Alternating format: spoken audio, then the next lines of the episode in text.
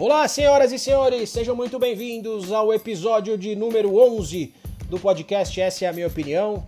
Hoje vamos falar sobre a final do Campeonato Paulista, vamos comentar um pouco sobre as outras decisões de estaduais pelo Brasil e também comentar a convocação da seleção brasileira pelo Tite e também da seleção sub-23 pelo Jardine. Interajam comigo nas minhas plataformas, Twitter, arroba brgodinho, pelo e-mail br.godinho80, arroba gmail.com esse aqui é o episódio número 11. O meu podcast é gravado totalmente no Anchor e está disponível nas principais plataformas de podcasts, tanto Spotify, Google, Apple, entre outras. Espero que vocês curtam o episódio. Grande abraço!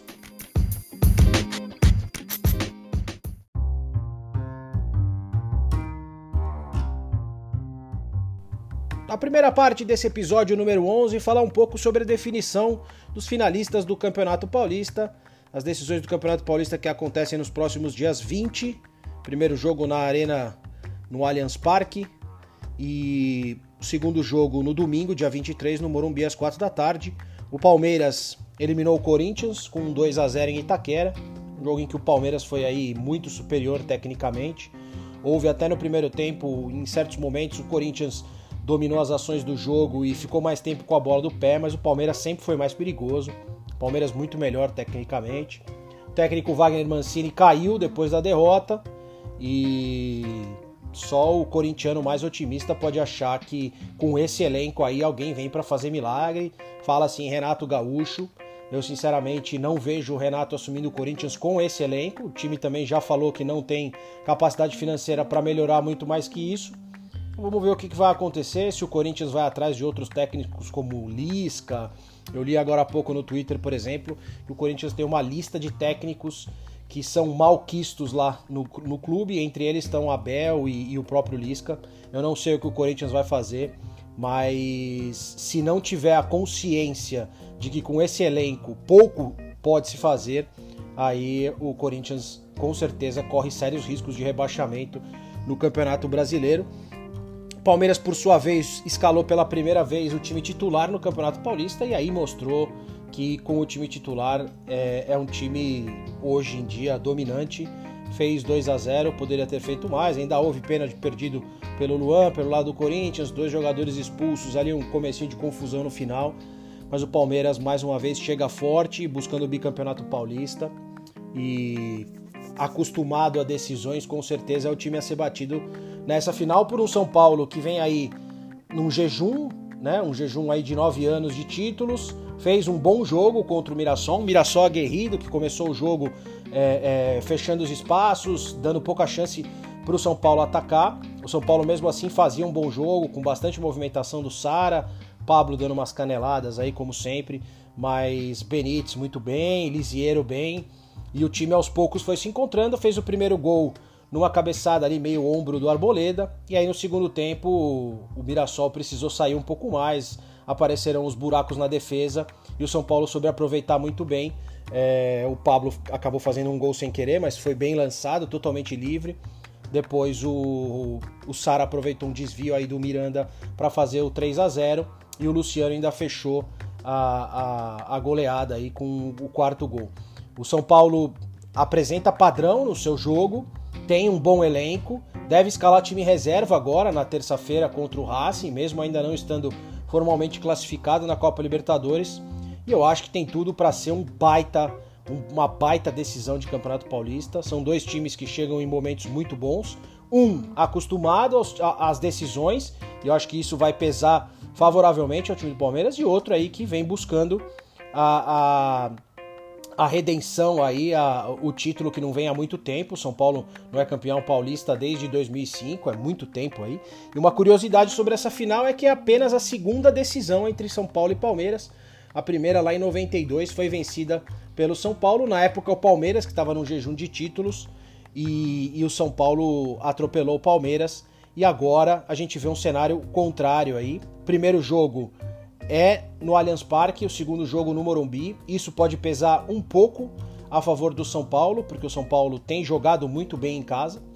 Mas eu entendo que, até pelo momento do Palmeiras e pelos últimos resultados e últimas apresentações aí, é, o Palmeiras é um pouco favorito nessa decisão, mas assim, muito equilíbrio. Primeira vez também que dois técnicos estrangeiros chegam à decisão do Paulista.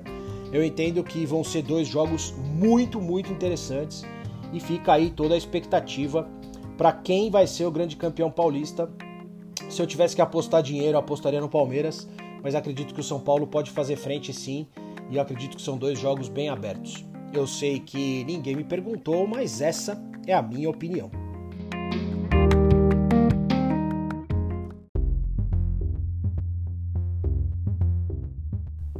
Na segunda parte desse episódio número 11, queria falar um pouco sobre as outras decisões de estaduais aí pelo Brasil, começando pela decisão do Campeonato Carioca, primeiro jogo no Maracanã, sábado à noite, 1 a 1 entre Flamengo e Fluminense. É... Sendo bem sincero, assim, o, o primeiro tempo deixava uma impressão, deu uma impressão de que eram dois times é, é, é praticando esportes diferentes né? Um Flamengo muito técnico, um Flamengo jogando um excelente futebol, indo para cima do, do Fluminense. E o Fluminense, assim, é, nas poucas vezes que tentava, é, é, parecia um time sem força. Parecia um time que, que não conseguiria de forma nenhuma causar qualquer tipo de, de, de ameaça ao Flamengo. Mas aí no segundo tempo o jogo virou é, o Fluminense, que tem como uma das suas grandes características aí ser um time bem aguerrido, foi para cima, é, é, conseguiu equilibrar as ações principalmente e chegou ao gol de empate com o Abel Hernandes. Achei, achei um jogo bem, bem, bem bacana de se ver.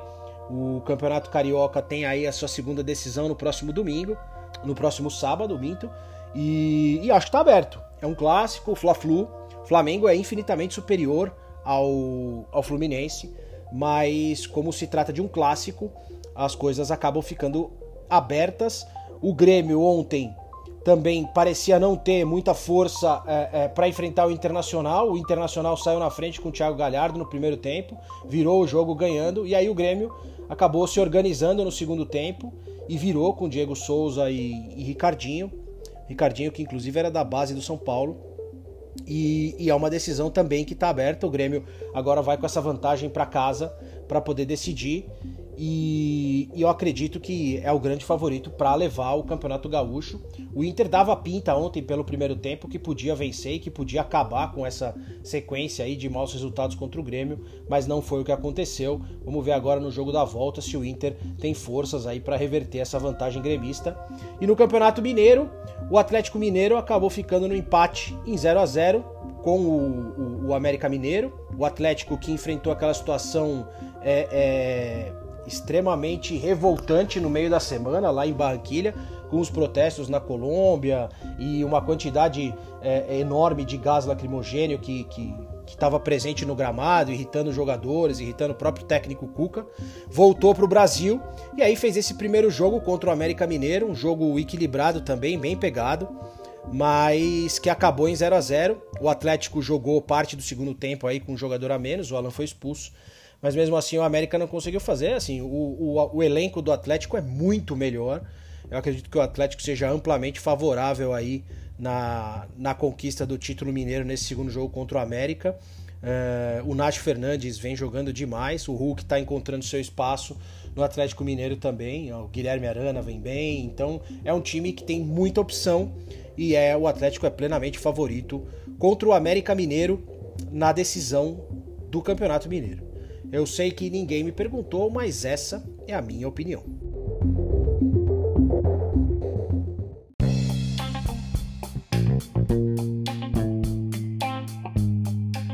Para fechar esse episódio 11, queria falar um pouco sobre seleção brasileira. O Tite convocou a seleção para os jogos da eliminatória. São dois jogos aí a serem disputados antes da Copa América. O Brasil enfrenta o Equador em Porto Alegre no dia 4 e o Paraguai em Assunção no dia 8. Uh, ah, o Brasil lidera a competição, tem 100% de aproveitamento, são 12 pontos conquistados em 4 jogos. E, e para não passar a listagem, que eu acredito que todo mundo tenha visto aí na mídia, algumas coisas acabam me chamando a atenção. Eu acho que a principal delas, a volta do Daniel Alves é, na lateral direita, um jogador que vem jogando muito, muito bem. e eu acredito que tenha que ter o seu espaço mesmo na seleção brasileira. Não gosto do Danilo, acho um jogador é, limitado. Alexandre e Renan Lodge compõem a esquerda. Eu acho que tem, tem espaço aí no lugar de qualquer um dos dois para o Felipe Luiz, que vem jogando muito bem no Flamengo, jogador experiente também. Não vejo muito problema em você ter dois alas ali mais experientes. Eu acredito que o Brasil jogando num, num, num esquema onde você consegue é, é, fazer um miolo de zaga mais parrudo, até mesmo jogando com três zagueiros e liberando mais os laterais, aí você pode com certeza ter uma lateral direita com Daniel Alves e uma esquerda com Renan Lodge. Eu sou favorável ao Tite fazer um teste, colocando aí o Daniel na ala direita, o Lodge na esquerda e formando um miolo de zaga com Militão, Marquinhos e Thiago Silva. Thiago Silva vem fazendo ali a, a, a, o zagueiro central no Chelsea muito bem. O Marquinhos é um jogador que, quando necessário, se precisar mudar um pouco a configuração do time, pode jogar um pouco mais à frente, de volante. E aí você teria dois jogadores, como um Casimiro. Você poderia ter do lado do Casimiro aí um Douglas Luiz ou até mesmo um, um Fabinho que foi, que foi convocado. O Fabinho, inclusive, é, pode fazer esse papel de terceiro zagueiro com um pouco mais de saída.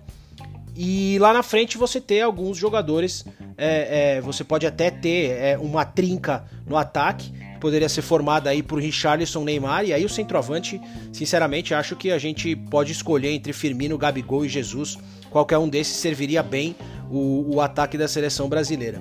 Mas nessa composição, né? Então, com você tendo dois laterais é, que avançam bem, que servem bem o ataque, mas que marcam menos, eu entendo que o Tite poderia fazer esse teste aí de colocar três zagueiros, avançar um pouco mais o Daniel Alves, ter um Renan Lodge ali na esquerda que ataca bem, marca mal, e, e, mas sinceramente acho que o Tite não vai adotar esse, essa estratégia.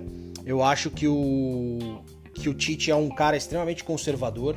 Ele poucas, poucas vezes é, é, promoveu qualquer tipo de mudança tática no, na seleção brasileira.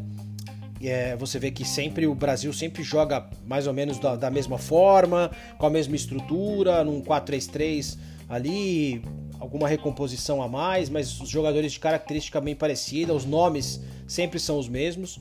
É, e não acho que o Tite vai fazer essa, essa tentativa que eu proponho, apesar de eu achar que ela seria a mais adequada para a seleção brasileira.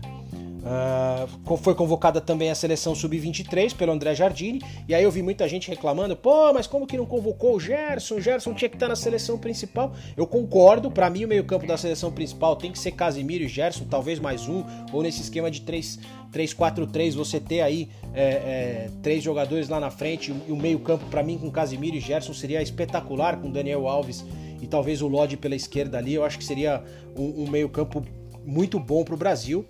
É, mas a ausência do Gerson na seleção principal se deveu principalmente à convocação dele pelo Jardine na seleção brasileira sub-23, seleção que vai disputar a Olimpíada de Tóquio, né, que começa no dia 23 de julho. O Gerson foi convocado. É, sinceramente, vejo essa seleção sub-23 com diversos talentos muito interessantes. Você tem aí Guilherme Arana, você tem é, o Luiz Felipe, que joga na Lazio, meio-campo com Bruno Guimarães, é, Matheus Henrique, é, Reinier, Lisiero. Gerson, Claudinho, então assim, jogadores já consagrados na sua carreira. Você pode muito bem montar um meio-campo ali com Bruno Guimarães, uh, Gerson e Claudinho, meio-campo fortíssimo. Na frente você tem Anthony, você tem Malcom, Pedro, Martinelli, Rodrigo. Eu acho que também tem muitas opções aí o Jardine. Vamos ver se ele consegue fazer um trabalho melhor do que o que ele fez no São Paulo, que foi um trabalho horroroso mas talento é o que não falta para a seleção sub-23. Acho que o Brasil vai para Tóquio com um bom time, com, com, com, chances reais de medalha. Se eu tivesse que apostar aí, é, com certeza colocaria o Brasil entre os três favoritos. Acho que pelo menos uma medalha esse time belisca.